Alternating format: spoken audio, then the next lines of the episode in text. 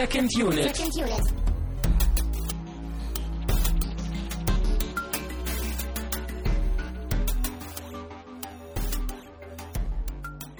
Herzlich willkommen zu einer neuen Ausgabe von Second Unit. Ihr habt richtig gehört, ich, Christian Steiner, darf mal wieder die Begrüßung machen und habe bei mir Tamino Mut. Ja, hallo, hallo. Du hast das gut hingekriegt, du bist nicht allzu sehr rausgekommen. Ja, in den letzten drei Wochen hast du quasi Pause gehabt, was die Begrüßung angeht. Aber Und jetzt du- bist du wieder voll dabei. Und du traust dem April schon hinterher. Ja, ich könnte das jetzt auch emotional gar nicht, glaube ich, so Begrüßungen, das, das wäre noch zu früh jetzt. Ja. Ja, es gibt ähm, eigentlich auch schon die nächste Planänderung, gleich zu Beginn. Leider, leider. Ähm, vielleicht habt ihr das auch irgendwie schon am Titel der Sendung gesehen, dass wir doch eigentlich The Room und nicht The Raid gucken wollten. Oder Könnte Ja. man vielleicht noch als Druckfehler deinerseits durchgehen lassen? ja, ihr habt euch auch nicht vertan, wir haben uns auch nicht vertan, denn äh, wir wollten das Ganze ja äh, mit dem Kollegen Zombie Bunker gucken, mit ja, Stefan. Mit dem lieben Stefan. Aber der ist leider krank und hat sich jetzt wahrscheinlich in seinem Zombie-Bunker verschanzt, um sich ein bisschen auszukurieren. Wir hoffen sehr, sehr stark, dass er von seiner äh, Zombie-Bunkerin gut gepflegt wird und nächste Woche wieder auf dem Damm ist, sodass wir dann äh, in der Dreierrunde hier The Room gucken können. Ja, aber anscheinend pumpt er sich ja mit Medikamenten voll, sodass er dann nächste Woche wieder fit sein sollte. Du klingst aber auch ein bisschen verschnupft. Ja, ich weiß nicht, vielleicht bahnt sich eine Erkältung an.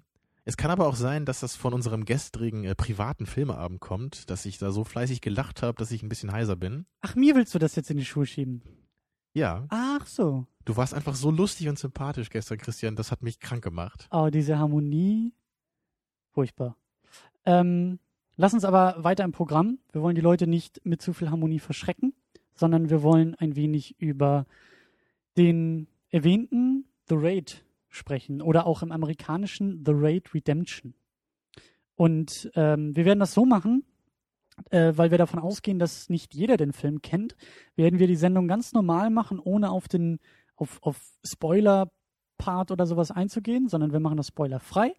Und Mhm. ganz, ganz am Ende wollen wir uns dann so ein paar Momente wirklich rausgreifen. Wirklich erst ganz am Ende. Ihr könnt die Sendung ganz normal hören und dann äh, nach unserer Verabschiedung im Grunde genommen, dann gibt es nochmal für die, die den Film kennen, äh, unsere Lieblingsszenen, auf die wir dann nochmal ein bisschen konkreter eingehen werden. Genau. Uns hat der Film nämlich beiden sehr gut gefallen, glaube ich, und deswegen wollen wir euch den heute auch ein bisschen schmackhaft machen, weil das ja, glaube ich, schon eher so der Geheimtipp ist. Genau, und äh, das können wir auch sehr gut machen, weil das Ganze eher ein Martial Arts Film ist, der jetzt nicht so extrem äh, von der Story lebt. Aber bevor wir dazu kommen, haben wir wie immer ein paar kleine Ankündigungen und ein paar kleine Danksagungen.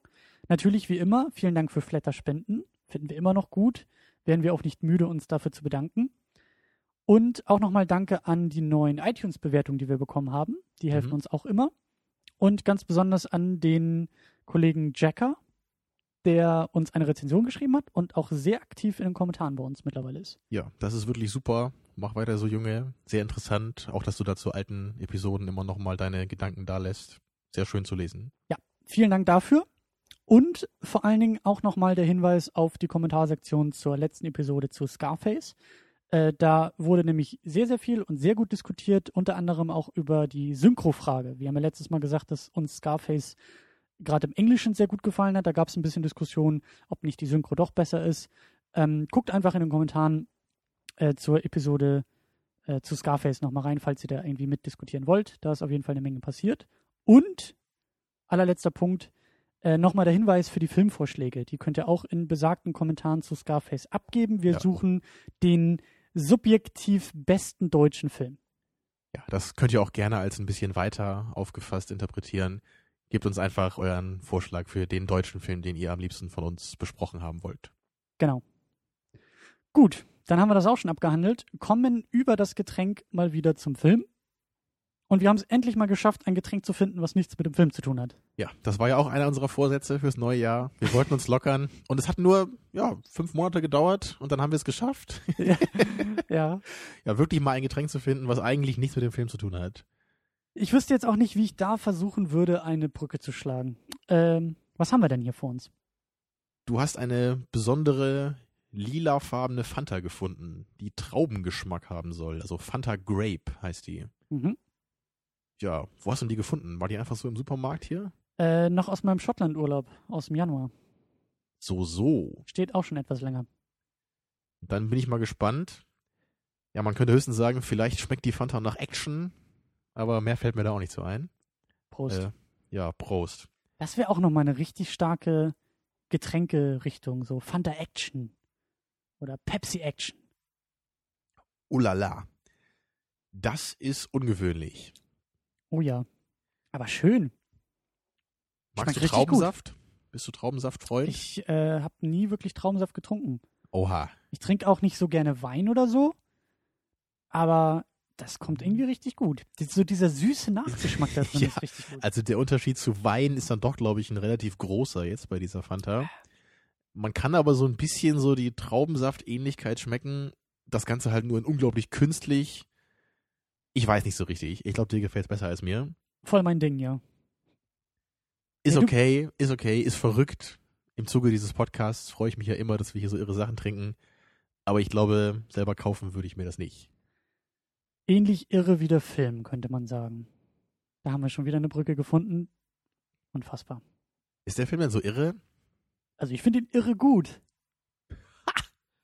Ja. Ist schon spät, ja. ich glaube, wir Man können trotzdem weitermachen jetzt. also, wir müssen jetzt nicht aufhören, deswegen. Nein, das war die Pause für den Applaus aus dem Publikum. Ach so, ja, ja. Ich glaube, du hörst den wirklich im Kopf, ne? Das willst du gar nicht wissen, was ich alles im Kopf höre. Äh, aber lass uns zum Film. Du hast mal wieder die Ehre, den Plot zusammenzufassen, ohne Spoiler wohlgemerkt. Das traue ich mir heute sogar echt mal zu. Es geht in dem Film um ein Polizeieinsatzkommando, das damit beauftragt wird, ein Gebäude zu stürmen, ein Hochhaus, in dem sich in der obersten äh, Etage so der Kopf eines Gangster-Syndikats aufhält. Mhm. Das ist der Plot. Genau. Das ist die Prämisse. Und der Plot. Aber das reicht. Das reicht vollkommen aus. Habe ich gut gemacht, Ähm, ne? Der Film, ja, sehr gut. Eins plus mit Sternchen äh, und Glitzeraufkleber. Ähm, der Film kommt aus Indonesien, äh, ist aus dem Jahr 2011, beziehungsweise ich glaube hier bei uns 2012 rausgekommen.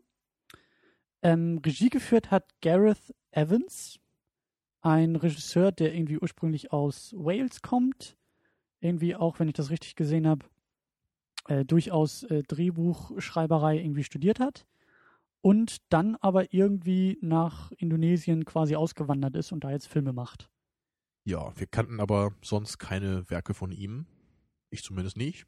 Nee, er hat aber, er hat aber noch irgendwie 2009 äh, einen Film, ich, ich weiß nicht, ob das sogar ein Kurzfilm nur war, aber auf jeden Fall noch einen Film davor gemacht, auch mit dem gleichen Hauptdarsteller wie hier, dessen Namen wir uns nicht trauen auszusprechen. Deswegen lassen wir das an dieser Stelle. Ja, wir Ähm, kannten ihn auch nicht. Genau. Und noch erwähnenswert ist, dass Mike Shinoda von äh, Linkin Park die Musik gemacht hat in dem Film. Mhm. Bist du Linkin Park Fan noch immer? Äh, früher sehr, sehr stark und sehr, sehr doll, aber mittlerweile hat sich das alles ein wenig relativiert. Ja. Früher mochte ich Linkin Park auch sehr gerne. So, das waren auch so damals, als ich langsam angefangen habe, aktiv Musik zu hören. Das war so, als Linkin Park gerade berühmt wurde. Als wir noch jung waren. Ja.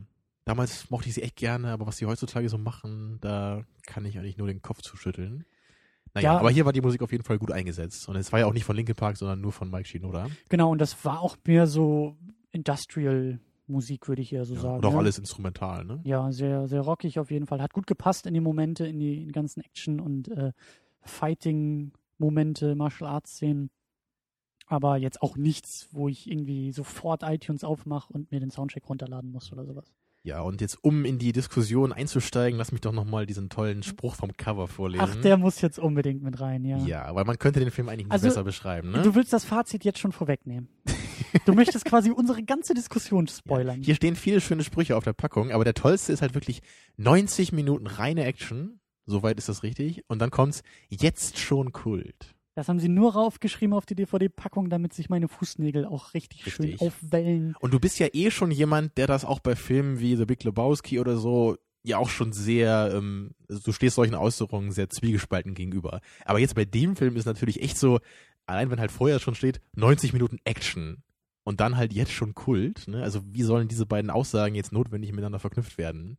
Weil es gibt eine Menge Filme, die 90 Minuten Action haben. Einfach nur dieser Halbsatz, jetzt schon Kult, ist auf so vielen Ebenen so kaputt. ja. Also, der Film ist, lass ihn, sind, sind, sind, sind wir mal fair, sind wir mal optimistisch. Lass den Film zwei Jahre alt sein. Ja? Mhm. Wann wurde dieser Satz geschrieben, dass man sagen konnte, jetzt schon? Bei Big Lebowski, der hat so seine Jahre gebraucht. Da lasse ich mir das vielleicht noch gefallen. Aber dieses, dieses Marketinggewäsch, was halt schon mit der ersten Pressung der DVD sagt, oh, wir müssen das ja irgendwie verkaufen, lass mal sagen, äh, Kult. Das ist genau das, Ja, was ich meine Dieses mit. Kult-Following, wie man es ja auch nennt, das muss sich ja erstmal entwickeln. Der Film muss ja langsam erstmal immer mehr gefeiert werden, bis sich halt wirklich dieser Kultstatus etabliert hat. Ja. Und man kann ja nicht am Anfang sagen, im Grunde ist das jetzt schon Kult, so jetzt fangt mal endlich an, den Film zu verehren. Ne? Ja, das ist halt, ich kann mir schon vorstellen, dass da jetzt vielleicht wieder irgendwelche Klugscheißer kommen und sagen, ja, weil der Regisseur ja schon vorher einen Film gemacht hat, der irgendwie vielleicht ein Geheimtipp war und weil der Film auf irgendwelchen Festivals gespielt wurde und da zum Kultfilm vielleicht schon aufstieg. Aber mal ganz ehrlich, innerhalb von zwei Jahren, maximal zwei Jahren, nee. Ja, ich finde halt besonders schön, dass er wirklich eben vorher steht, 90 Minuten pure Action. So. ne? Und, als ob das irgendwie auch nur so einen Hinweis geben könnte, dass, ich, dass es sich dabei um einen Kultfilm handeln könnte. Jetzt ist ja auch schon mal gelogen. Ja gut, aber wenn ich jetzt irgendwie bei Big Lebowski irgendwie so, ein, so einen Satz irgendwie hinstelle, so der verrückteste Typ aller Zeiten oder so, ja, da könnte ich halt noch eher was mit anfangen, Ja, dass das okay. vielleicht ein Kultfilm sein könnte oder so. Ich wollte das auch nur vorlesen, so um dich jetzt so ein bisschen so Brainjogging-mäßig hier mal so äh, fit zu machen. Du bist ja auch ein bisschen kaputt heute, hast einen langen Tag hinter dir. Und durch diese Aggression, die jetzt gleich wieder in dir aufgebaut wurde, bist du jetzt voll, glaube ich, bereit, hier richtig einzusteigen, oder? Ich glaube eher durch den Zucker in der Fanta, aber wir, wir, wir kommen da schon hin. Wir kriegen mich schon wieder Mhm. ein wenig motiviert.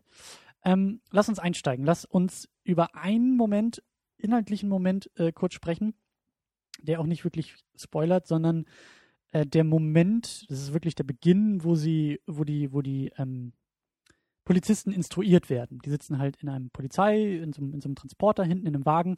Und ähm, das möchte ich nur ganz kurz erwähnen, weil die Szene halt wirklich gut funktioniert, weil das halt dieses typische, dieser typische Moment ist von der Polizei, der, der Lieutenant oder was auch immer er da war, oder Sergeant, spricht zu seinen Männern, erzählt ihnen, was auf die zukommt und uns als Zuschauer, was, Ja. Was, was, worum es geht in dem Film. was erwartet den Zuschauer jetzt? Und das ist einfach auch sehr bezeichnend für ähm, die Art und Weise, wie dieser Film einfach operiert.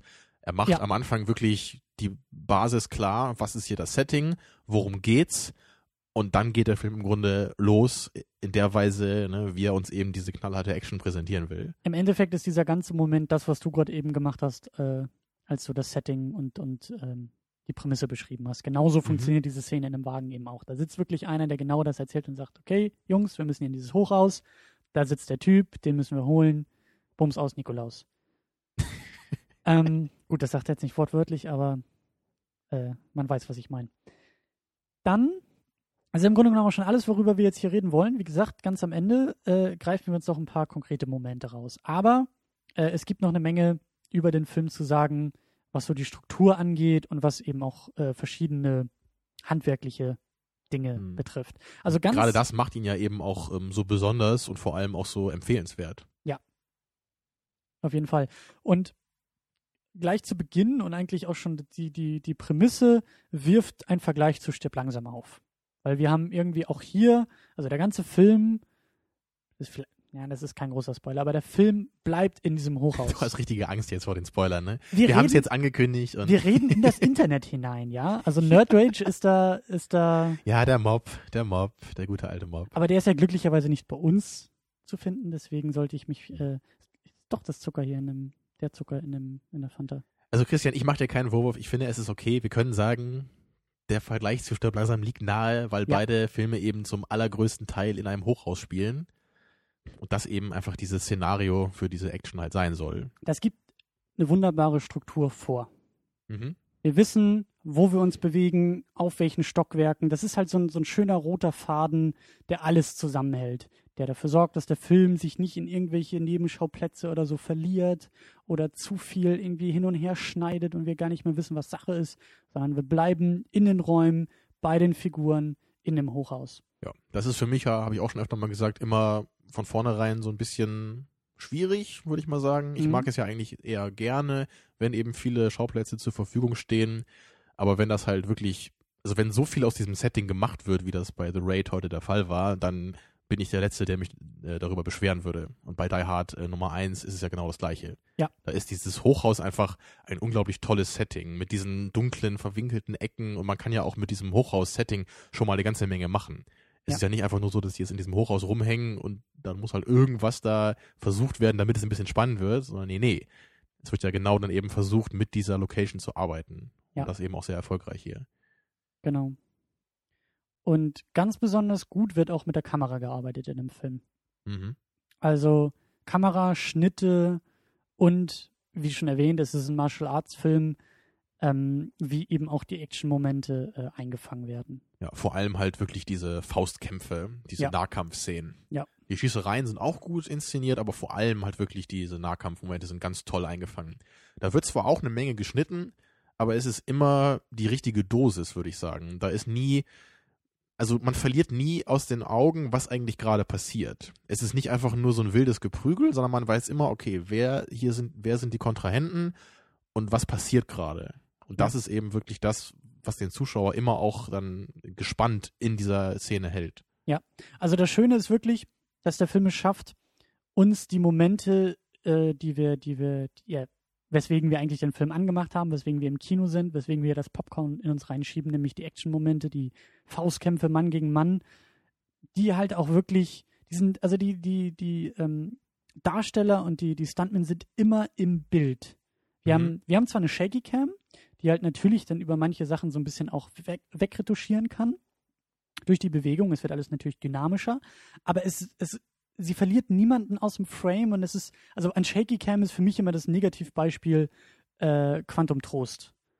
So diese erste Verfolgungsjagd, Ja, die das halt hat sich bei mir auch ist. ins Gehirn eingebrannt. Ich weiß sonst kaum noch was von diesem Film, aber ich weiß echt schon, dass ich nach den ersten zehn Minuten schon so enttäuscht war, weil man Ja. wirklich bei dieser eigentlich ja tollen Verfolgungsjagd, ne, in diesem, in diesem Be- Bergpass war das ja so, ne, so eine Bergstraße, Ja. eng verwinkelt, denkt man da, und dann wird nur noch gewackelt und man sieht eigentlich gar nichts mehr. Du weißt nicht, welches Ja. Auto ist jetzt vor welchem und wie viele sind es überhaupt und wer gegen wen und aber hier funktioniert es halt die ganze Ja, Zeit. weil es Wie- wieder nur sparsam eingesetzt ist, so in dem Ausmaß, wie es eben zur Spannung beiträgt. Genau.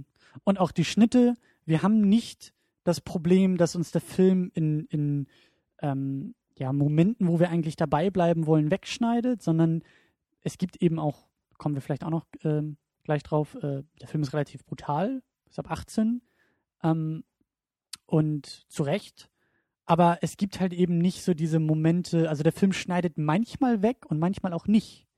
Manchmal, manchmal schneidet er auch gerade wieder hin ja. wo wir eigentlich oder wo ich erwartet hatte, okay, Schnitt weg und wir sehen jetzt nicht unbedingt die Brutalität dieser Szene oder dieses Moments. Ja, da waren wir auch ja relativ schnell dann schon äh, gefasst auf das, was hier wohl noch kommen wird. Ja. Da wird schnell dann mal das Messer gepackt und dem Kontrahenten so ins Bein gehauen und dann steckt es nicht einfach nur drin, sondern es wird nochmal so durchs halbe Bein gezogen. Ja. Also solche Sachen zum Beispiel. Ja. Oder auch wirklich Kopfschüsse sind teilweise sehr genau aufgenommen. Ja. Man sieht wirklich, wie dann das Blut aus dem Kopf spritzt. Aber halt das- auch nicht übertrieben. Das ist jetzt nicht Genau das ist Tarantinos Django Unchained oder ja, so. Da, da gerade die, die letzte Szene bei Django Unchained, die war ja selbst für Tarantinos Verhältnisse wirklich äh, ziemlich äh, grotesk und übertrieben. Und hier ist es halt nicht so. Es ist zwar eine ganze Menge brutale Action, aber man kann sich immer noch vorstellen, dass das wirklich in so einer Kampf, also in so einem Kampf in echt auch so passieren würde. Mhm.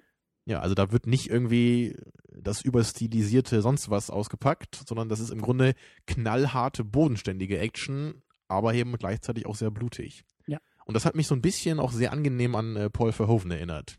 Weil der ja früher auch in seinen Filmen, ne, so Total Recall, Robocop oder auch den Starship Troopers, da gab es halt auch wieder ziemlich viele klasse, brutale Action. Das Mhm. war da natürlich nicht mit äh, Kung Fu, sondern eigentlich nur die Schießereien. Aber auch da, da wurde immer draufgehalten, da ist ordentlich das Kunstblut geflossen und das Ganze hatte dann immer noch so einen relativ realistischen Touch einfach. Mhm. Ne? Und, und andere Filme, die mir ja auch sehr gefallen, so wie The Boondocks äh, Saints zum Beispiel oder Matrix, ne? da ist das natürlich alles sehr unrealistisch und ganz ähm, überdimensional in Szene gesetzt. Mhm. Und so ist der Film halt heute eben nicht. Mhm. Aber dieser realistische Look kommt mit Sicherheit auch noch verstärkt durch diesen Farbfilter zustande, der da eingesetzt wurde. Also der ganze Film ist halt mit so, mit so einer Art bläulichen Farbschema äh, oder Farbfilter unterlegt. Also die Farben sind sehr ausgewaschen.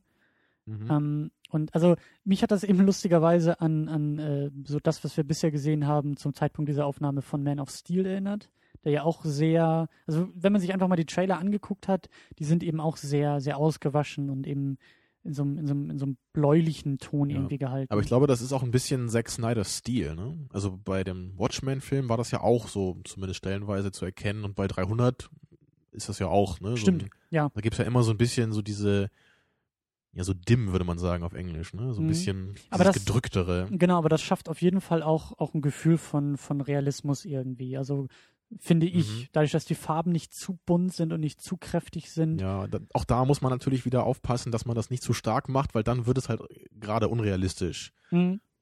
Also ich, ich weiß nicht, ich weiß nicht so richtig, ob es mir hier gefallen hat oder ob ich es ähm, gebraucht hätte. Ist natürlich jetzt schwierig, weil man den Film ja nicht kennt ohne den Farbfilter. Ich könnte mir aber durchaus vorstellen, dass der Hauptgrund dafür vielleicht schon eher war, um halt auch so ein bisschen vielleicht die CGI-Bluteffekte so ein bisschen echter aussehen zu lassen und da vielleicht doch hier und da so ein bisschen zu kaschieren Ja, oder leichter kaschieren zu können. Das, ja, das mit Sicherheit. oder auch generell das ganze Setting vielleicht noch so ein bisschen in einen anderen Look zu bringen. Mhm. Naja, da wird es bestimmt einen Grund gegeben haben, warum man sich dafür entschieden hat. Aber es hat jetzt nicht irgendwie gestört oder sowas. nee, ja, wie gesagt, es war halt auch wieder in einem Ausmaß, wo einem das nicht permanent so äh, im Bewusstsein war. Ja. Am Anfang merkt man es natürlich, aber dann irgendwann ist man einfach auch so im Film drin, Ja. dass man dann ganz automatisch eben auch diese Farben erwartet. Ähm, wo du gerade eben schon beim Thema Blut und sowas warst. Also wie gesagt, der Film ist sehr brutal, das ist ja auch schon beschrieben, so Messer, die in Körperteilen landen und äh, Pistolenkugeln, die in anderen Körperteilen landen. Hatte das, hat dich das gestört? War das okay? War das zu viel für dich? Die Gewalt jetzt? Ja. Also ich muss ja schon sagen, ich persönlich, ich mag sowas. Ich mag das halt nicht, wenn es nur darum geht, aber wenn das wirklich in einer konkreten, guten Machart so präsentiert wird, dann gefällt mir das sehr gut. Deswegen halt auch gerade, wie schon genannt, Paul Verhoeven Mhm. mag ich einfach dafür so unglaublich gerne. Weil auch seine Filme, die, die gehen ja nicht nur um diese Action, die sind ja auch sonst sehr gut gemacht. Aber das ist einfach was, ich, ich mag das einfach. Ich hatte damals, glaube ich, auch gesagt, so, er nimmt kein Blatt vor die Kamera. Also so stelle ich mir das immer vor. Ne? Mhm. Da wird wirklich, wenn dann die Action kommt, dann wird sie auch gezeigt. Und das hat eben einfach auch dann so einen Einfluss auf den Zuschauer. Mhm. Ne? Also das ist halt, das verstört einen ja zumindest. Ne? Oder auch wir, wenn wir das sehen, wir zucken ja erstmal zurück und denken so, wow, das ist normalerweise nicht das, was wir in einem Film sehen. Mhm. Da wird dann normalerweise immer eher gleich weggeschnitten, wenn irgendwie jemand so äh, von ganz nah einen Kopfschuss bekommt. Mhm. Ja, und also ganz eng mit der Frage zusammen äh, hängt natürlich immer so diese Sache mit CGI-Blut oder Filmkunstblut. Mhm. Und hier war es so, ich, ich war mir manchmal nicht ganz sicher, ob das echt ist oder ob das CGI-Blut war, was schon mal ein gutes Zeichen ist, weil ich nämlich bei vielen Actionfilmen heutzutage das viel zu deutlich erkenne, dass es eben CGI-Blut ist. Das sieht man ganz oft einfach auch schon daran, wie das Blut sich eben verteilt. Ne? Wenn so Blut spritzt, dann sieht man oft einfach an dieser Flugbahn dieser Blutspritzer, dass es nicht echt ist. Mhm. Und das wirft mich dann immer wieder so ein bisschen raus. Und hier war das manchmal auch der Fall. Wenn dann wirklich, manchmal war das ja auch dann in Zeitlupe, wenn dann irgendwie mal das Blut gespritzt ist und da Mhm. konnte man das wahrscheinlich dann auch teilweise nicht anders machen. Da musste man dann eben mit CGI so ein bisschen ähm, dahinter gehen. Ist ja dann auch okay, aber ähm, naja, war halt nicht so ganz perfekt, würde ich sagen, manchmal. Also mich hat's nicht gestört. Mich hat auch die Brutalität in dem Film, wie du gesagt hast, hat mich auch nicht gestört, hat, hat meinen Geschmack auch genau getroffen, weil es eben auch, also es hat sich immer verdient angefühlt. Diese Momente, wo wir dann doch nochmal irgendwie ein bisschen was Brutales zu sehen bekommen, die waren halt, das waren auch keine billigen Schockmomente. Das, das hat sich zumindest nicht so angefühlt. Das war halt oft dann auch der End, äh, das Ende von einem Kampf zum Beispiel. Ja. Und dann, dann war das eher wie so eine Klimax in dem jeweiligen Kampf. So endet der Kampf dann nun mal. Ja. Oder wenn dann halt auch die ähm, Kollegen halt, halt irgendwie sterben, manche von denen, dann hat das einfach, es wirkt einfach mehr, als wenn die jetzt einfach nur irgendwie offscreen erschossen werden. Ne? Oder man sieht irgendwie, da kommt eine Kugel und der Mann greift sich irgendwie an den Torso und sackt zu Boden. Ja. Ne? Das wirkt einfach nicht so, als wenn da wirklich ordentlich mal was passiert. Und das CGI-Blut ist mir gar nicht so aufgefallen. Also da habe ich, vielleicht habe ich da nicht so einen Blick äh, dafür wie du. Ich meine, du hast ja auch gesagt, so die Verhoeven-Filme, die kennst du noch Ja. eher, vielleicht siehst du da eher die Gegensätze. Damals gab es sowas ja auch noch nicht. Ne? und das Deswegen- schätzt du ja sehr gerne. Also gerade die Filme so aus der Zeit und von ihm Mhm. ähm, gefallen dir ja durchaus gut. Ähm, Ist deswegen- natürlich auch so ein Geschmacksurteil, da hast du recht. Mhm. Und also nur zur Klarstellung, das war halt auch nicht jetzt wirklich in so einem Ausmaß hier, dass einen das so richtig stört. Und äh, gerade wenn man be bedenkt, dass der Film wahrscheinlich kein sonderlich großes Budget hatte, es ist ja keine Ja. riesige Hollywood-Produktion, also da verzeihe ich das dem Film dann auch lieber. Und es, es war halt auch, also man hatte immer das Gefühl, hier hat man wirklich versucht, so viel auch realistisch aussehen zu lassen, wie es ging. Und Ja. dann eben, wenn es dann wirklich dann in manchen Szenen einfach nicht anders möglich war, dann musste man eben auch ein bisschen mit dem Computer nachhelfen. Und das ist einfach dann auch okay. Ja, und, und das, was du gerade gesagt hast, also es gibt für mich in dem ganzen Film keinen einzigen Moment, der irgendwie rausreißt oder der irgendwie abfällt oder so. Also es gibt schon Momente, wo man deutlich sehen kann, dass das, was passiert, nicht on set gedreht wurde, Mhm. aber selbst diese deutlichen Momente waren irgendwie noch so gut inszeniert und umgesetzt, dass die halt eben nicht so krass rausfallen. Also wir hatten schon so ein paar Momente, falls du dich dran erinnern kannst, dann brauchen wir gar nicht äh, genauer drauf eingehen, aber es gab so ein, zwei Momente, da haben wir, glaube ich, auch dann gelacht, weil, weil das halt wirklich ein bisschen over the top war. Aber es war halt so, so gerade eben noch genug. Es wird Ja, halt nie lächerlich. Ne? Genau, da fängt halt jetzt keiner an, irgendwie äh, Flügel zu bekommen und durchs Zimmer zu fliegen oder so. Man hat eher das Gefühl, dass die Macher des Filmes auch wissen, was sie dem Zuschauer geben müssen und was der Zuschauer dann eben auch erwartet. Und wie weit sie es auch treiben können mit der ganzen Mhm, CGI-Nummer. Ähm, Aber das würde ich generell, glaube ich, so allgemein einfach so als ähm, großes Kompliment dem Film einfach geben wollen. So in ganz vielen Aspekten weiß der Film halt wirklich genau, wann Schluss ist. Ja. Er weiß es halt bei den Ja. Shaky Cams, er weiß es bei dem Farbfilter, eben auch bei der Glaubwürdigkeit ne, und, und bei der bei der Länge von gewissen Kampfszenen halt auch. Es ist alles wirklich sehr gut dosiert. ja, er ist wirklich, ohne dass das jetzt negativ klingen soll, er ist halt unglaublich kompetent gemacht. Und kompetent als, als ähm, Kompliment gemeint. Also, wie du gesagt hast, es gibt genug Filme. Also du meinst halt nicht nur kompetent oder warum? Kompetent ist ja immer was Gutes. Ja, aber das wird ja manchmal auch so gesagt, so, so nach dem Motto, wenn man gar nichts Gutes sagen kann, dann ist der Film immerhin kompetent gemacht. Ja, mir Ja, fällt genau. jetzt, So- aber so halt eben nicht gemeint. Sondern bestes Beispiel äh, Django Unchained. Äh, warum auch immer wir den jetzt hier öfter erwähnen, aber irgendwie scheint der Vergleich zu passen. Der halt einfach, wie du gerade gesagt hast, für uns beide, glaube ich, am Ende zu viel gemacht hat. Der, da Mhm. wusste Tarantino nicht, wann Schluss war. Ja, oder er dachte halt, dass seine Fans genau das eben wollen und da fand ich es halt einfach auch schwierig so in Bezug auf den Rest des Films, weil es ja teilweise da auch sehr gute realistische Gewalt gab, ne? Mhm. wenn man so an diese Mandingo-Fights zum Beispiel denkt oder an diese eine Szene, wo der eine von diesem Hund zerfleischt wird, das war dann halt eher schockierend, ne? Aber ich meine auch gar nicht mal nur Brutalität oder so, sondern einfach, ich weiß nicht, das, das ist mir, das ist mir neulich sowieso, ähm, ich weiß, vielleicht passt das hier hin, aber mir ist neulich mal so der Gedanke gekommen, dass eigentlich so in den letzten Monaten vielleicht auch das Kinojahr 2012 irgendwie sehr enttäuschend war, was äh, große, große Erwartungen anging. Ich hatte irgendwie den Eindruck, dass so in den letzten Monaten, wie gesagt, das kann vielleicht auch nur selektive Wahrnehmung sein, aber dass sehr, sehr viele eigentlich gute Regisseure, die für Qualität bekannt sind, irgendwie gescheitert sind oder zumindest an Erwartungen gescheitert sind. Christopher Nolan Mhm. mit Dark Knight Rises, Ja, Prometheus, ne? Ridley Prometheus, Scott. äh, der neueste Tarantino, den, der zumindest umstritten ist. Tja. Ja, für mich kommt er ja echt zu gut weg und das sage ich als großer Tarantino-Fan. Ja, Peter Jackson mit Hobbit. Also vor allen Dingen auch lustigerweise, dass diese großen Nummern Fehler machen in ihren Filmen, die man gar nicht erwartet. Ja, aber also noch ganz kurz zu Django eben, was ich halt eben meinte, war halt, in der ersten Hälfte des Films gibt es halt viel Gewalt, die eher realistisch inszeniert ist und dann am Ende gibt es halt eben diesen ganz krassen Bruch Ja. und es zerfällt so in dieses Comichafte, wo dann Tarantino denkt, okay, das wollen die Leute jetzt sehen und jetzt mache ich nochmal Pulp Fiction 2.0 oder in, in zehnfacher Ausführung. Und ich meinte halt gerade im Vergleich zu heute eben, The Raid ist halt, ist halt eigentlich immer gleich auf dem Niveau der Brutalität. Da kommt halt nicht einmal so diese ganz realistische Kampfszene und dann diese völlig übertriebene Kampfszene, sondern es ist immer so die gleiche Dosis. Ich meine, die, die übertriebene Kampfszene bei Django kann man kritisieren, kann man schlecht finden, wie auch immer. Ich wollte diesen Punkt aber loslösen von der, von der, von diesem konkreten Fall der, der Brutalität und Gewalt in dem Film auf den Film selbst ziehen. Weil egal, ob es jetzt die Brutalität ist, die dir bei Django nicht gefallen hat. War ja auch nur Oder- ein Aspekt davon. Ja, ne? eben. Oder, oder eben äh, die, die Figur von Christoph Waltz, wo wir ja auch gesagt haben, das ist im Endeffekt die gleiche wie bei äh, Inglourious Bastards. Oder ob einfach der Film zu lang war, was wir auch gesagt haben.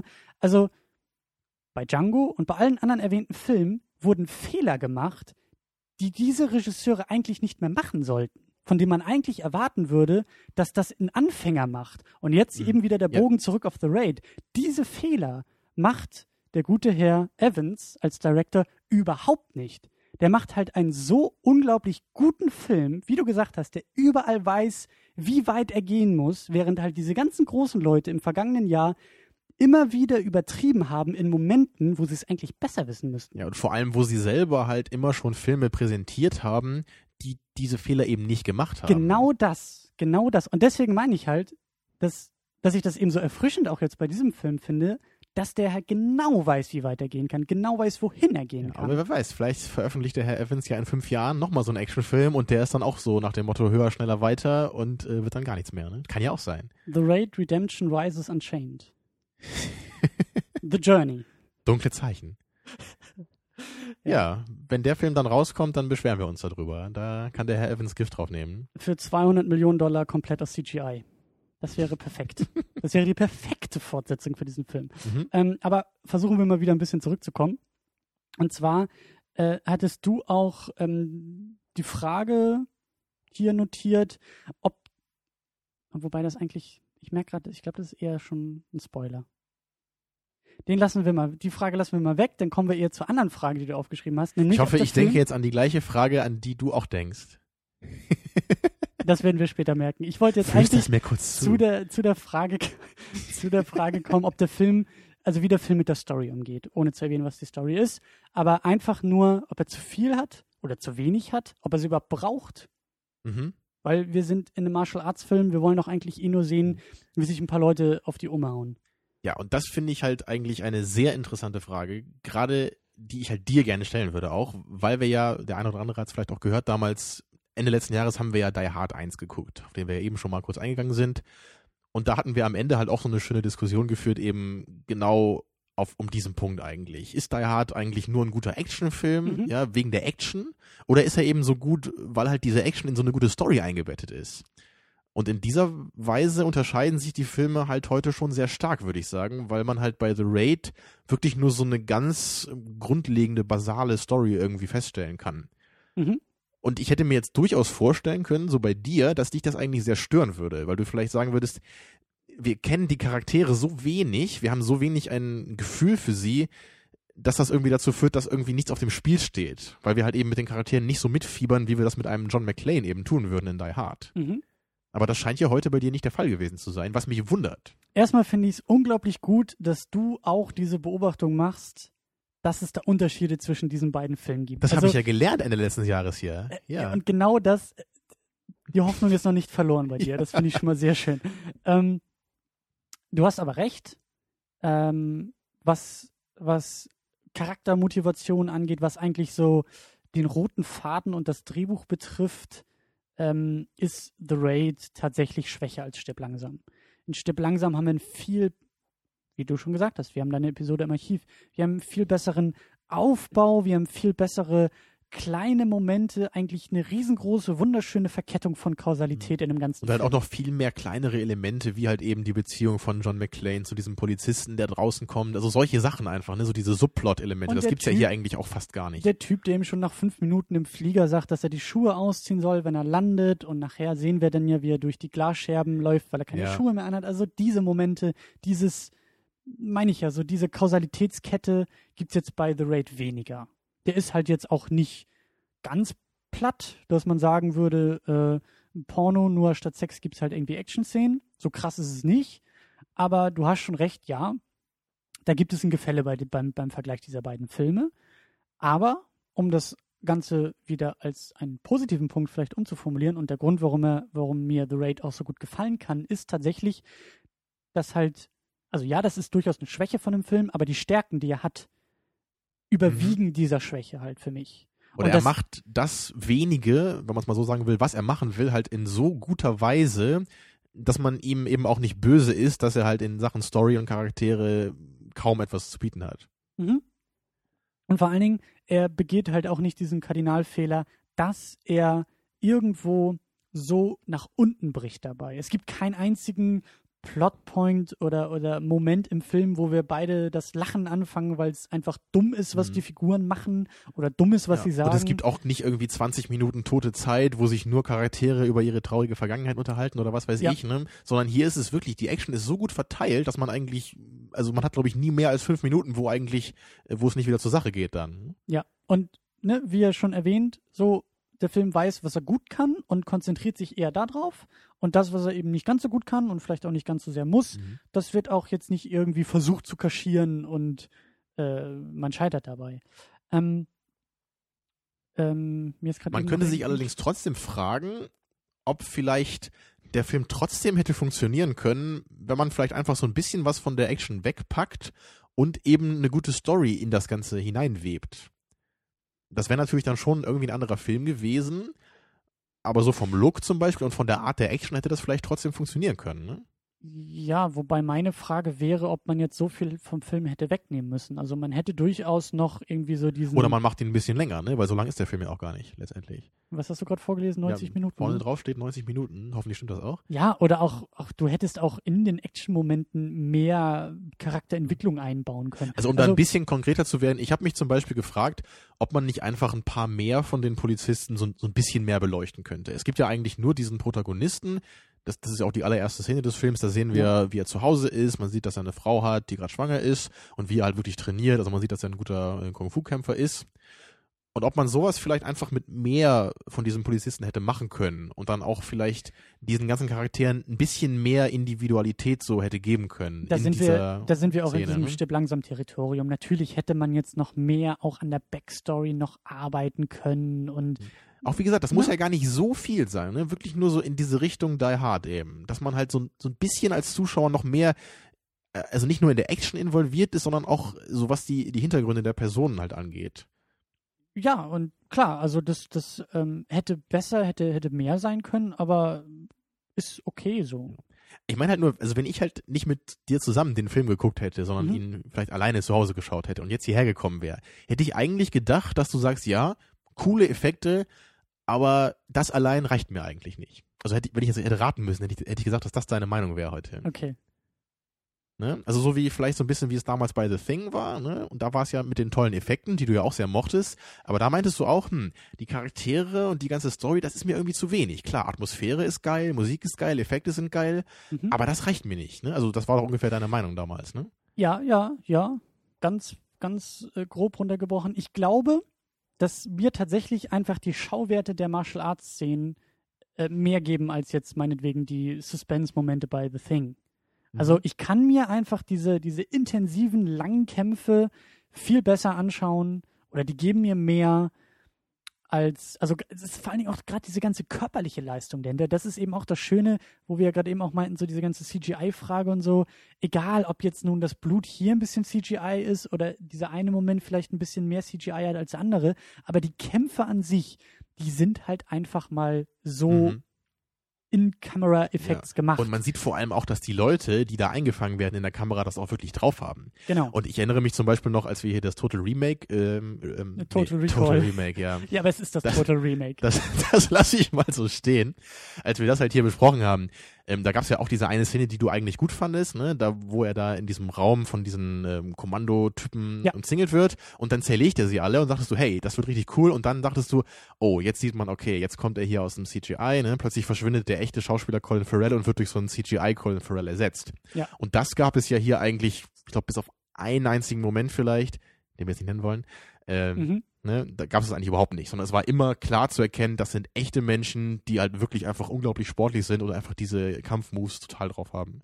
Und das, ich, ich mag das einfach unglaublich gerne. Ich mag auch, auch, ähm, also das, das gefällt mir auch immer wieder an, an, an diesen äh, älteren Schinken, die du manchmal anschleppst, wenn sie so aus den 80ern sind oder so, wo es halt eben noch nicht dieses CGI-Overuse gab, sondern halt wirklich noch viel am Set irgendwie getrickst werden musste. Das, das war ja auch bei The Thing oder auch gerade bei der deutschen Version von Hellraiser, so diese, diese, diese äh, Monster-Elemente, wo du halt noch siehst, also das ist, das ist für mich Movie Making Magic. Genau. Wenn das, ich auf ja. den, auf den Schirm guck und wirklich fragen muss, Wie haben haben die die- das gemacht? ist ne? das ein Set, was die gebaut haben? Oder gibt es diese Gebäude in dieser Konstellation wirklich in Hatten die Indonesien? damals echt schon so ein bisschen Computerhilfe? Weil Genau. das kann man doch gar nicht anders machen. Weil ne? immer wieder, wenn ich diese Frage beantworten kann, diese, diese Frage mit, wie haben die das gemacht? Und die Antwort ist mit dem Computer, dann ist für mich die Magie weg.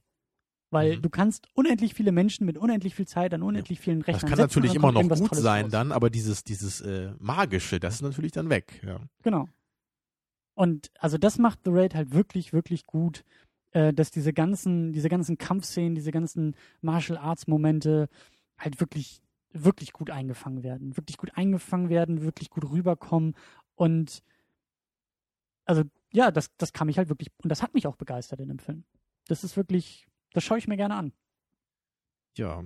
Ich habe auch gerade früher sehr gerne Jackie Chan Filme gesehen.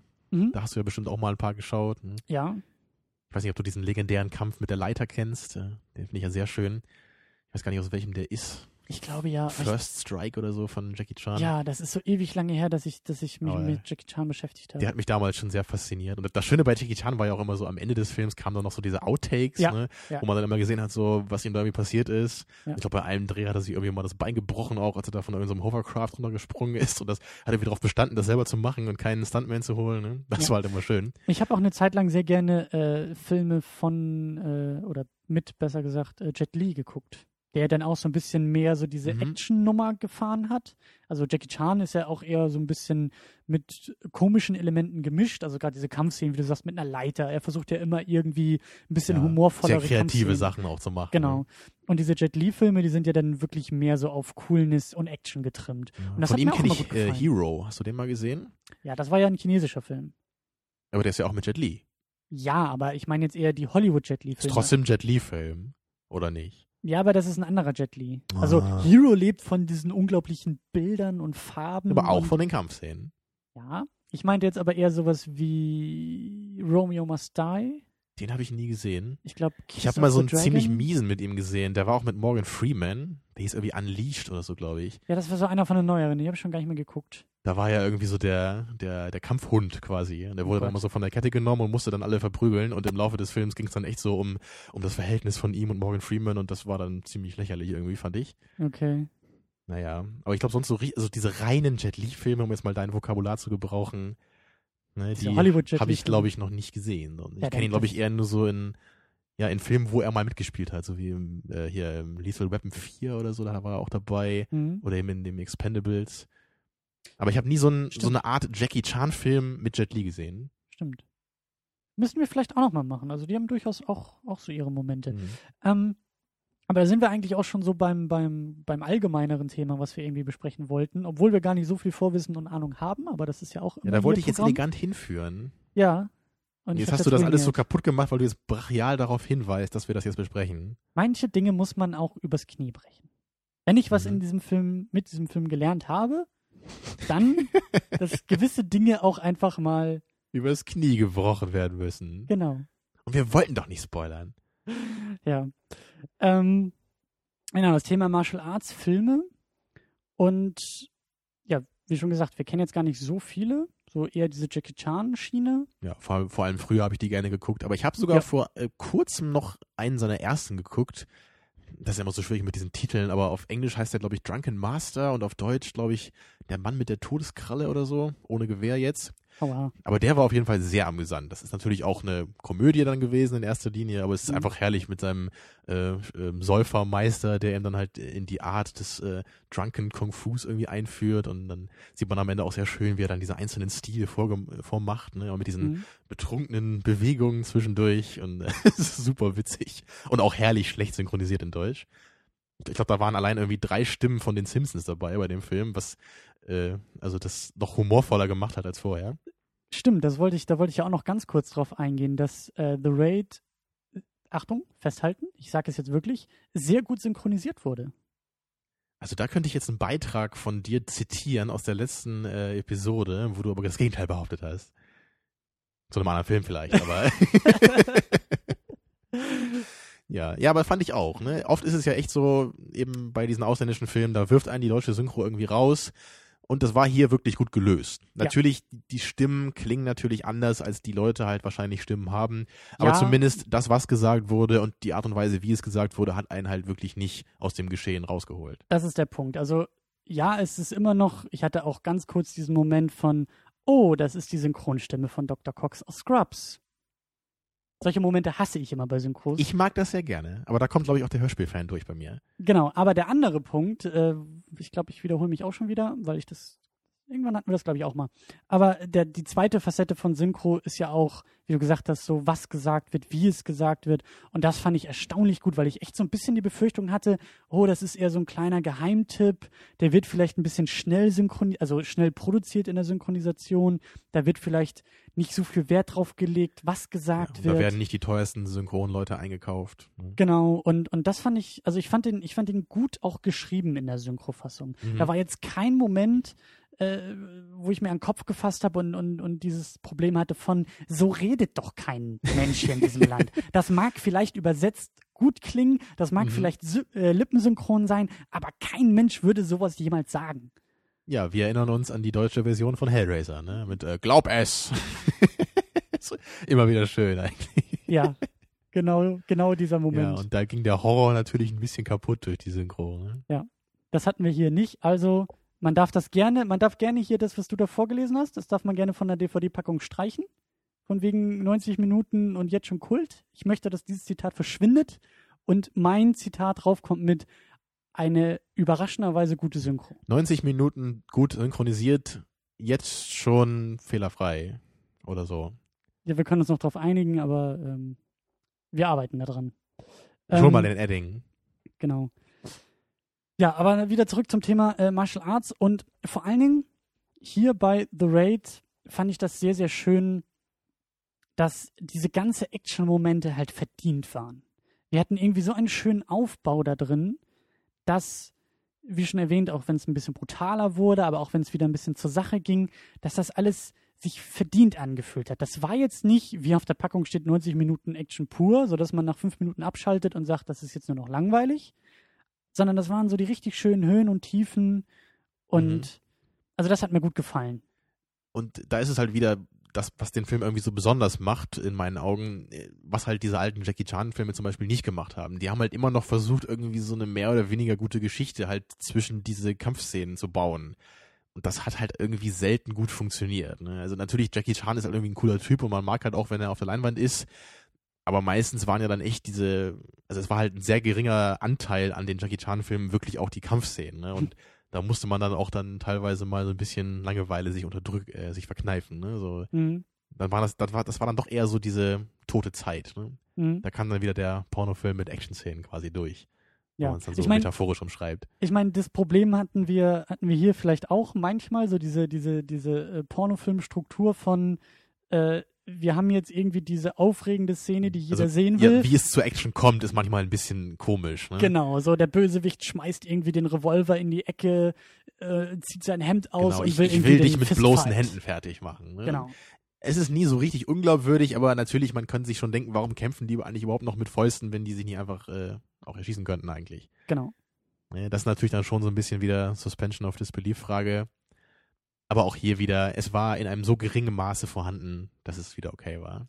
Ja, also da musste man, glaube ich, schon, äh, das war eine größere mentale Leistung, sich dessen bewusst zu werden, als das zu glauben, was auf dem Schirm die passiert. Action ist einfach auch so faszinierend, dass man sofort sehen will, was jetzt wieder passiert. Ne? Da Ja. hat man gar keine Zeit, Ja. irgendwie den Film äh, zu fragen, ob er denn gerade was falsch gemacht hat. Ne? Und da sind wir auch wieder beim, beim Thema äh, der, der Action-Szenen, wie sie inszeniert sind und die, die Stuntmen, die Leute, die da wirklich am Set stehen und die Fäuste fliegen. Sie treffen vielleicht nicht in Wirklichkeit, aber sie fliegen in Wirklichkeit. Und falls äh, Hollywood, nee, wir wissen ja, Hollywood will ja auf jeden Fall neue Star Wars-Filme machen, nämlich Disney. Äh, glücklicherweise ohne George Lucas. Sonst hätte ich gesagt, äh, George, für die nächsten Episoden ruf mal bitte in Indonesien an und lass dir da mal die Kampfszenen choreografieren und nicht irgendwie den Quatsch, Mhm. den wir in Episode 1 gesehen haben. Ja, das war auch echt so ein Moment, der mir früher nie so aufgefallen war, bevor ich diese tollen Red Letter Media Reviews gesehen hatte. Nämlich echt, dass halt dieser, dieser Kampf so, so spektakulär er jetzt meinetwegen inszeniert sein mag in Episode 1, ne, zwischen Obi-Wan und Darth Maul, dass der halt überhaupt keine Emotion vermittelt. Das ist halt einfach nur Ja. total choreografiert und das sieht man einfach auch. Das ist blank. Ja, und da hingegen halt dieser, dieser Kampf in, äh, hier in Episode 3, nein, 6, ne, wo dann wirklich Luke so sauer wird ja. und immer weiter auf Darth Vader so einhämmert mit dem Lichtschwert. Das ist vielleicht jetzt nicht so äh, toll Kung-Fu-Karate-Huhu-Style gemacht, aber es ist halt emotional, was da gerade passiert. Und hier bei The Raid war es halt so eine gute Mischung aus beidem. Ja. Da war jetzt halt nicht so die unglaubliche Emotion dabei, eben weil die Story halt relativ oberflächlich bleibt und die Charaktere auch. Aber es war trotzdem nicht einfach nur so ein wildes Gefuchtel um des Gefuchtels willen. Ja, und da sind wir dann auch wieder bei diesen Momenten von Inszenierung, die Shaky Cam, die natürlich auch ein bisschen was we äh, wegretuschiert und ein bisschen verstecken kann. Aber ich meine, klar, die Szenen sind halt auch komplett durchchoreografiert, aber halt eben nicht auf so eine auf so eine Makellosigkeit hin getrimmt, Eben. Sondern halt außerdem wirklich ist halt schmutzig. Ewan McGregor ist halt kein Kung-Fu-Spezialist, aber die Leute in diesem Film, da sieht Ja. man einfach, die können das halt. Ja. Und deswegen müssen die sich halt nicht so eine komische, abgefahrene Choreografie irgendwie so ausdenken, sondern die können wahrscheinlich auch sehr viel improvisieren und das Ganze halt auch eine, auf eine sehr natürliche Weise dann rüberbringen. Und das, das war wirklich, das war wirklich schön. Und das meine ich auch so, so mit verdienter Action. Das war halt wirklich irgendwie, ja, du, du, du, also das war auch so ein bisschen schweißtreibend zuzuschauen irgendwie. Das, man, man war auch irgendwie Mhm. froh, so, wenn die Szene halt vorbei war, nicht weil sie furchtbar war, sondern weil sie halt so energiegeladen war und, und, also gerade auch so manche Szenen, da, da saßen wir ja wirklich auf der, auf der Sitzkante, oder ich zumindest. Und, Mhm. ähm, also das, das, Ja, was ja eben auch wieder genau damit zusammenhängt, dass halt die meisten Kampfszenen dann auch immer in so einem blutigen Moment irgendwie enden. Ja. Und dann ist es richtig so, die, die Kinnlade fällt so ein bisschen runter und man atmet erstmal durch und denkt so, wow, was war das denn gerade, ne? Das Ja. habe ich lange nicht mehr gesehen in, in dieser Brutalität. Wenn überhaupt mal, ne? Ja, dann lass uns schon mal langsam versuchen, hier den ersten Abschluss zu finden. Ja, es sollte Bewertung. klar geworden sein, dass wir den Film gut finden. Mhm. Und ähm, er ist wirklich, ja, für das, was er ist, was du so gerne hörst, ne, Ach, ich liebe es. ist er unglaublich gut. Aber komm, also heute muss man es doch echt sagen. Ne? Also der Film weiß, was er machen wollte. Er hat das halt wirklich super durchgezogen und ist dafür einfach großartig. Aber natürlich ist er jetzt nicht irgendwie so ein ewiges Meisterwerk oder so ein absoluter Lieblingsfilm von mir, weil Das ist ein Kultfilm, hast du doch gelesen. ja, und das ist dann jenseits aller Wertungen. Genau. Damit ist jede Diskussion ausgehebelt, weil es ist ja ein Kultfilm. So, was wollte ich jetzt sagen? Ruhe da vorne in der ersten Reihe. Ich wollte sagen, der Film schafft es halt dann doch nicht ganz jetzt irgendwie so ein richtiger Lieblingsfilm von mir zu werden, weil er dann das doch eben hätte schaffen müssen, das Ganze doch noch in eine Story zu verpacken. Mhm. Wie es halt Die Hard zum Beispiel noch eher geschafft hat. Ja. Der ist auch nicht unbedingt mein Lieblingsfilm so, aber der ist auf jeden Fall noch ein bisschen besser, würde ich sagen. Obwohl natürlich die Kampf- und Action-Szenen da ganz anders sind. Aber das Ganze fühlt sich dann doch so ein bisschen kompletter an als Film. Ne? So ein bisschen runder. Und wie du damals auch noch sagtest bei unserer Diskussion zu Die Hard, du hast halt das Gefühl, das wäre dann ein Film, der über sein eigenes Genre hinaus wächst. Ja. Und das würde ich bei The Raid dann definitiv nicht sagen, sondern der ist eigentlich ein Film, der sein Genre nur in unglaublich toller Weise ausfüllt, aber eben auch nicht mehr tut Ja. und auch nicht mehr tun will. Ja, deswegen absolute Empfehlung für Genrefreunde, aber für Leute, die nicht äh, per se auf so eine Kung-Fu-Filme Bock haben, die müssen das einfach auch nicht gucken. Weil der Film hat einfach nicht auf anderen Ebenen was Herausragendes zu bieten. Hm. Also bei Die Hard würde ich eher nochmal sagen, der ist in filmhistorischer Hinsicht noch relevanter. Da ist es halt wirklich auch interessant, wie halt so ein Actionfilm wirklich mal gut geschrieben wurde. Mhm. Da würde ich eher noch sagen, so, ja, das kann man sich auch mal angucken, auch wenn es vielleicht nicht der Lieblingsfilm werden wird. Mhm. Aber hier würde ich eher sagen, wenn das dein Ding ist, super Film. Wenn nicht, kein Problem, aber der wird dir nichts geben dann. So bis zum letzten Halbsatz gehe ich mit, weil ich schon sagen würde, dass man kein Fan des Kung-Fu-Genres sein muss, sondern ganz allgemein einfach einen gut gemachten Actionfilm wertschätzen können muss. Oder zumindest, mh, ja, also das ist, das ist für mich auf jeden Fall eine Action-Empfehlung. Also jetzt nicht nur auf Kung Fu beschränkt, so. Genau, ne? weil halt eben. Wie das klar, ein Jackie Chan-Film dann wahrscheinlich eher wäre, ja. Genau, genau. Ja, okay, damit kann ich mich abfinden mit der Relativierung, ja. Genau, also das ist wirklich für Actionfreunde. Ähm, gerade auch, auch ähm, sind wir gar nicht so sehr drauf eingegangen, aber äh, gerade auch mal so ein bisschen, bisschen andere Herangehensweise. Das, das hat sich so ein bisschen, ja, es war mal ein bisschen was anderes als Hollywood. Klar, sehr auf Hollywood getrimmt, sehr mit Hollywood-typischen Sehgewohnheiten, Plotstrukturen und so. Das ist jetzt kein, kein indonesischer Film sozusagen. Er ist zwar in Indonesien gemacht, aber es ist jetzt kein äh, Hanabi. Ja. Genau das, ne, wo man, haben. oder, oder auch sowas wie Lady Vengeance, ne, oder Old Boy, wo man wirklich das Gefühl hat, da muss man eigentlich mit einer ganz anderen Perspektive drauf gucken, Ja. weil man viel mehr so in diese ähm, östliche Mentalität da so, so reinkommen muss. Ne? Und so weit ist natürlich jeder nicht. Genau, das ist kein, kein, kein Fenster in eine andere Welt oder andere Kultur. Ja, Aber aber, trotzdem ist es ein anderes Gewand, so. Ja, und, und, und erfrischend anders. Also so ein bisschen, Genau. Ne, also er bricht nicht mit zu vielen Dingen. Das, das, das ist nämlich auch so der Punkt. Ich glaube, so ein, auf so ein, auf so einen Film oder auf die erwähnten Filme, Hanabi, Old Boy, Lady Vengeance, da muss man sich ein bisschen irgendwie drauf einlassen können. Und ich glaube, bei The Raid, den kannst du irgendwie auch so ganz locker weggucken. Da, da brauchst du nicht so viel äh, Aufmerksamkeit, da hast du auch gar nicht das Problem, dass du eben auf irgendwelche kulturellen Barrieren stoßen wirst. Ich meine, gut, bei Boy jetzt auch nicht so sehr, aber in Ja, aber da ist es Punkten- zumindest so diese extreme ähm, Betonung von Rache und von Schuld. Ja. Das wirkt, glaube ich, schon für einen Europäer so ein bisschen befremdlich. Ne? Also da Ja. muss man schon einen Schritt auf den Film zugehen. Genau, und das Ja. hast du hier halt überhaupt nicht. Den, Nee. Das ist wirklich, das ist schönes Popcorn-Kino, äh, schöner Actionfilm Ja. und Mensch, wir äh, haben den einen äh, Film gar nicht erwähnt hier, den wir ja auch beide mal gesehen haben, ne? oder den ich zumindest gesehen habe. Wie hieß der denn nochmal mit der langen, ungeschnittenen Kampfszene? Fällt mir gerade nur ein hier. Hatten wir das nicht auch aufgeschrieben? ach, dieser, The äh, Warrior oder so? Nee, The Protector. The Protector, genau. und, und der hat ja auch in jeder Sprache dann einen völlig anderen Titel wieder. Stimmt. wie immer.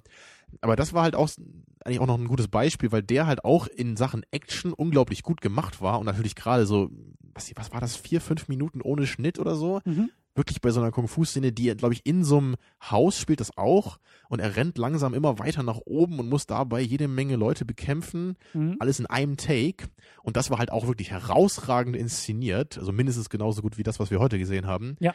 Ähm, nur halt war halt bei dem Film das Problem, dass halt irgendwie der Plot irgendwie war, dass er irgendwie einen Elefanten irgendwie in sein Dorf zurückbringen musste oder so. Also es war irgend so was ganz Abgefahrenes. Mhm. Und das hat mich halt da dann wirklich sehr ähm, gestört, weil es Mhm. dann wieder ganz lange diese Phasen gab. Oh, ey, also muss ich jetzt irgendwie diesen komischen, mittelmäßigen Plot mir angucken? Ich will lieber noch so ein tolles Take sehen, ne, von dieser Kampfszene, wie ich das gerade hatte. Mhm. Tja. Natürlich wäre dann wirklich das Allerbeste, wäre halt eine gute Story mit unglaublich tollen Kampfszenen dazwischen, wie es halt bei The Matrix, äh, Nummer eins zumindest, der Fall ist. Ah, von dem habe ich schon mal gehört, ja. Ja. Fast so gut wie der dritte. Das lassen wir jetzt mal so im Raum stehen. Ähm, da werden wir uns hoffentlich auch irgendwann mal intensiver mit auseinandersetzen. Ja, die, also die abschließend, noch an, ja. abschließend auf jeden Fall eine Empfehlung. Ein, ein richtig guter Film, positiv überrascht. Ja, eine Empfehlung für Genrefreunde, ne? Und darüber hinaus möchte ich hinzufügen. Ich musste doch einfach nur diese nichtssagende Äußerung nochmal machen. Ähm, gut, ähm, das wäre es dann auch mehr oder weniger. Ihr könnt, wie gesagt, äh, uns mit iTunes-Bewertungen irgendwie überhäufen. Ihr könnt uns bei Twitter folgen. Äh, bei Facebook sind wir auch zu finden. Am besten ist natürlich, ihr guckt einfach bei secondunit-podcast.de rein. Ja, Da und die Freunde alle- äh, von euch hier, die Hörer, die ähm, jetzt noch dabei bleiben wollen, die dürfen dabei bleiben, aber alle anderen müssen dann abschalten, die den Film noch sehen wollen. Genau, wir können noch hinzufügen, haben wir eigentlich auch schon gesagt, nächste Woche versuchen wir es dann ein zweites Mal mit The Room. Natürlich nur, wenn der werte Stefan gesund ist, aber Genau. wollen wir mal nicht hoffen, dass er so lange krank ist. Genau. Und äh, ansonsten in bester Löwenzahn-Manier sagen wir hier abschalten. Und rausgehen und spielen, ne? Genau. Gut. Ah, jetzt sind wir dieses Pack endlich los, was den Film noch nicht gesehen hat. Ich kann diese Leute auch nicht ab, die diese Filme noch nicht geguckt haben. Ja, unfassbar. Was wollen die hier bei uns? Ähm, nee. Ich glaube, Ironie hört man nicht so gut über Audio, ne? Wir grinsen aber gerade fürs Protokoll. Ja, gut. Ähm, Hämisch. es gibt auch gar nicht so viele ähm, Momente, die wir jetzt noch irgendwie weiter diskutieren wollen. Ich glaube, jetzt, jetzt kommt auch eher so die Euphorie bei uns durch, wenn wir versuchen werden, diese, diese Szenen zu schildern. Der Film war nämlich doch besser als sein Genre und das wollten wir nicht spoilern. Das ist der Premium-Content für alle, die dabei Nein, geblieben Quatsch. sind. Aber es gab halt schon einige ähm, sehr, ja, innovativ inszenierte Action-Szenen. Ne? Oder zumindest also, wirken die auf uns innovativ. ja, also zumindest was, was wir in der Form noch gar nicht gesehen hatten und dann auch in dieser Brutalität echt krass. Also da ist mir jetzt zum Beispiel halt wirklich diese Szene in Erinnerung, wo, wo dieses SWAT-Team jetzt erst so die ersten zwei, drei Stockwerke, glaube ich, hinter sich hat Ja. und dann werden sie entdeckt von so einem kleinen Jungen. Ja. Und der guckt sie an und sie sagen so, jetzt beweg dich nicht, aber er zittert und rennt weg und will halt dann irgendwie auf den Alarm drücken, ne? Und halt äh, die Gangster da oben warnen. Ja, Ja. und dann schnappt sich der eine von den Cops halt wirklich seine Knarre, drückt ab und die Patrone fliegt los und der Junge schafft es noch irgendwie seinem Kumpel zu sagen, Polizei und dann sehen wir in Zeitlupe, wie diese Kugel durch die Holztür fliegt und dann halt weiter durch den Hals des Jungen. Ja. Und das war natürlich schon extrem brutal und einfach auch äh, cool inszeniert. Na, aber da wirklich, dass halt ein Kind auf so brutale Weise umgebracht wird, das habe ich noch nicht gesehen in einem Film. Und vor allen Dingen auch, das ist eben auch so, dass, dass wenn wir jetzt sagen, so extrem brutal, da, da splattert jetzt kein Kopf oder so, sondern es ist halt immer noch in dieser eher realistischen, Ja, so könnte es aussehen, wenn man wirklich eine Kugel in seinen Hals bekommt. genau, Aber natürlich ist es trotzdem noch unglaublich brutal, einfach äh, in der Weise, was da gerade passiert. genau. Ja, dass da wirklich dann ohne Rücksicht auf Verluste dann auch das Kind umgebracht wird. Und natürlich der eine sagt dann auch hier, wie, das kannst du doch nicht machen und so, doch so, ich musste das machen, ne, das, Ja. sonst werden wir hier alle sterben, ne, wenn der da die Leute warnt. Leider zu spät, aber Tja. du hast schon recht. Und es gibt dann auch noch so eine andere Szene, da sind sie halt auch in diesem Flur und sind schon sehr, sehr dezimiert. Ich meine, es gibt noch unendlich weitere gute Szenen, aber da sind sie halt schon, schon in diesem Flur, sind so drei, vier Polizisten, die sich um so eine Tür äh, formieren, weil an dieser Tür so ein bisschen von der anderen Seite so ge ge gerüttelt wurde, so an einem Türknauf. Man merkt, okay, auf der anderen Seite scheinen die Gangster zu sein. Und die Polizisten, ne, also das SWAT-Team, verständigt sich so ein bisschen über Zeichen, du an die Seite, ich an die Seite, und dann stürmen wir das Ding gleich auf. Und dann haben sie ja die Tür irgendwie aufgemacht, auch so ein bisschen wieder in Zeitlupe. Und wir sehen, wie dann irgendwie das erste Mündungsfeuer den Flur so erhellt, dass halt auf einmal alle von diesen Polizisten zu sehen sind.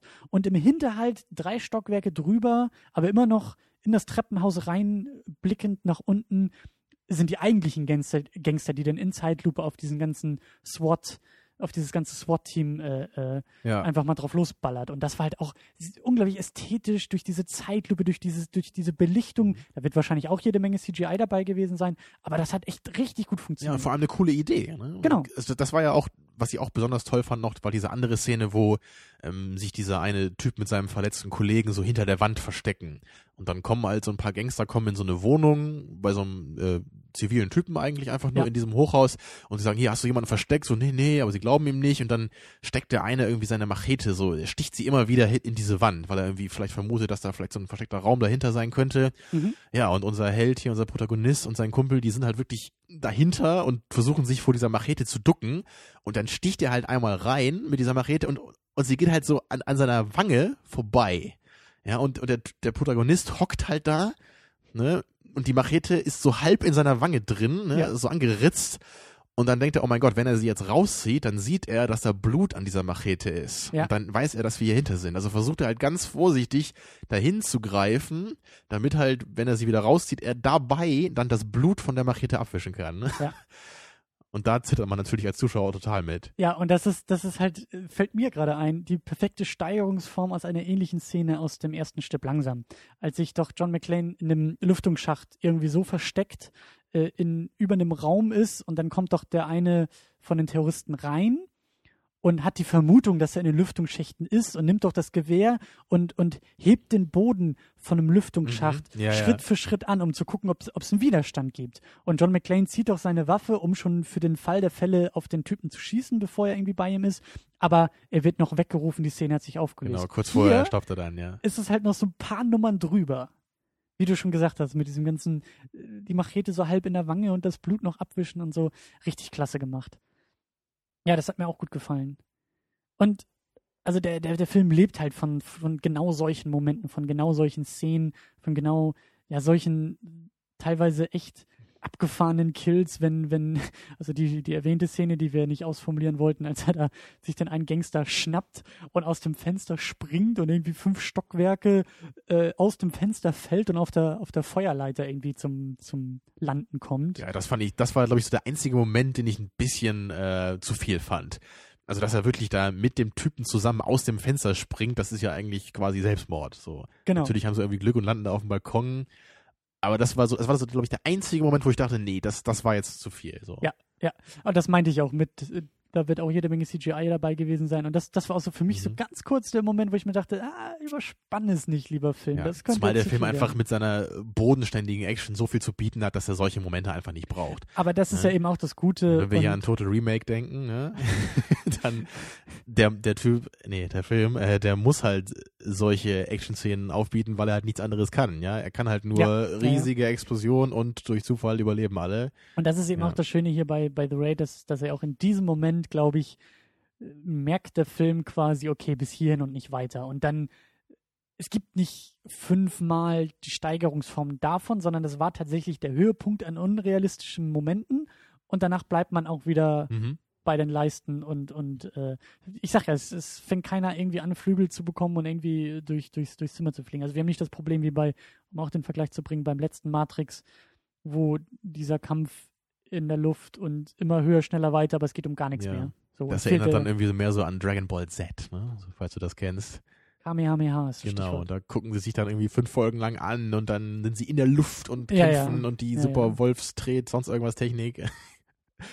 Ja, aber auch so, so diese, diese kleinen Momente, wenn, wenn, wenn da irgendwie auch so diese, diese Schergen äh, der, der Bad Guys da irgendwie geschnappt werden. Es gab doch auch irgendwie den einen Moment, wo, er- wo unser Protagonist irgendwie im, im, im Flur steht. Also, ne, sie kämpfen halt und dann schnappt er sich, glaube ich, den Gegner am, am Kopf oder am, am, am Hals und springt mit ihm zurück in den Raum rein.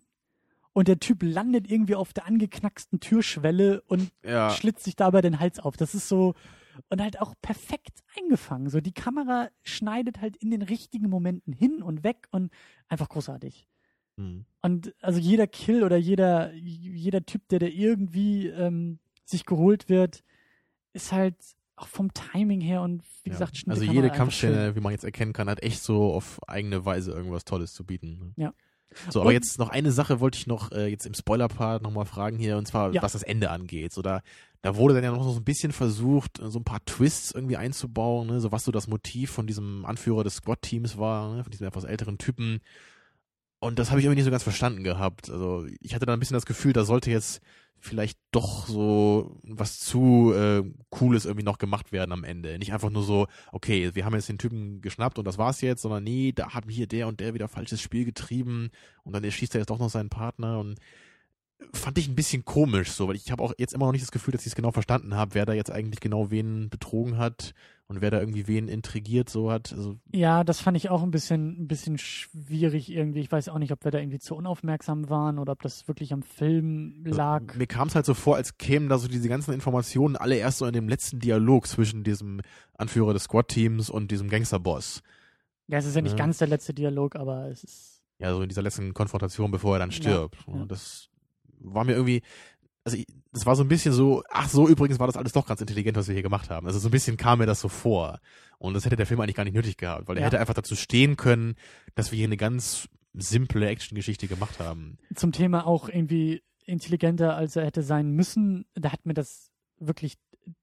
Der letzte Moment, die letzte Szene hat mir, hat mir noch gut gefallen. Ich hatte echt meine Befürchtung, als sie dann wirklich da alle aus diesem Komplex rauskommen und unser Protagonist und sein Bruder ja so ein bisschen sich unterhalten und der Bruder ja sagt so von wegen, ich gehöre hier hin, so, ich bin jetzt Teil des Verbrechens sozusagen und unser Protagonist als Polizist eben ganz klar auf der Seite des Gesetzes bleibt und die halt rausgehen durch diese, durch diese, durch diese Gittertür, da hatte ich wirklich noch die Befürchtung, dass da jetzt noch so ein Und er, er greift doch noch zur Waffe so. Genau, und der ja? Bruder tötet irgendwie den Polizisten oder irgendwas ganz, ganz Blödes. Damit dann auch wirklich alles äh, aufgelöst wurde. Ne? Genau, Und kein oder- Konflikt mehr über ist. Und, oder, oder halt so ein fader Beigeschmack dazu kommt, so Ambivalenz, die irgendwie reinkommt, die gar nicht sein muss. Aber lange Rede, kurzer Sinn, das macht der Film nicht. Der Film hört auch genau im richtigen Moment, auch mit dem richtigen, mit der richtigen Einstellung auch auf. Und da wird nichts irgendwie Ja. überspannt oder kaputt gemacht. Keine Sorge. Ich fand's halt nur mit diesem, so ein richtiger Twist war es ja irgendwie auch nicht. Man, man hat ja schon irgendwie gemerkt, dass da wohl irgendwas nicht so ganz stimmt mit diesem älteren Typen, Ja. ne, dass der wohl doch irgendwie so eigene Motivationen hatte. Aber ich, ich finde halt immer, wenn man sowas macht, dann hätte man sich auch ein bisschen mehr Zeit nehmen müssen, das hier und da vielleicht mal ein bisschen anzudeuten. Oder dass man als Zuschauer vielleicht ein bisschen konkreter überlegt, was genau war da das Motiv? Hat er irgendwie eine Rachegeschichte vielleicht? Ne? Und jetzt war es ja anscheinend echt nur so, dass er irgendwie dann aus Prestigegründen alleine irgendwie diesen Boss da irgendwie äh, ausliefern wollte ne, und deswegen sogar irgendwie den einen Polizisten da erschießt. Das habe ich einfach nicht ganz verstanden. So, wieso ist ihm Prestige so wichtig, dass er dafür sogar irgendwie irgendwelche Leute erschießt? Ne? Ja. Das ne, ist halt irgendwie schwierig so. Ich weiß nicht. Das war halt irgendwie so nicht so der, der beste Weg für mich da. Ne? Obwohl es Ja. jetzt auch nicht alles kaputt gemacht hat, aber hätte ich einfach nicht gebraucht. So. Ich, ich hätte mich dann in dem Fall sogar mit noch weniger im Grunde zufrieden äh, gegeben.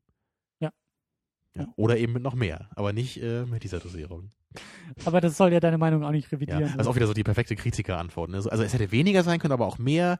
Ne, aber so wie es war, geht's nicht. Nee, das war nicht gut. nicht so. Alles ja, andere, irgendwie aber, anders, aber, aber nicht nicht so. ja. Ja. Gut. Damit haben wir den Ausflug nach Indonesien eigentlich auch beendet, oder? ja, hoffentlich kriegen wir den Rückflug. Stimmt. Ja.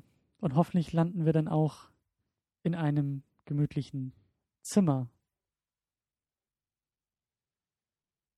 Get it? Yeah. Du meinst bei mir? Nee, ich meinte eher In der Bruchbude hier, oder was? in Anlehnung an nächste Woche.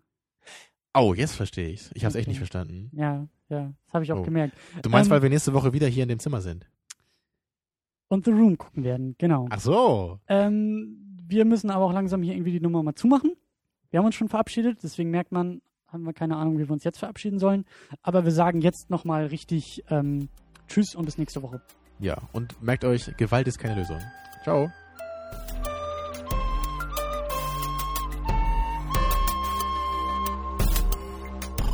Second Unit. Second unit.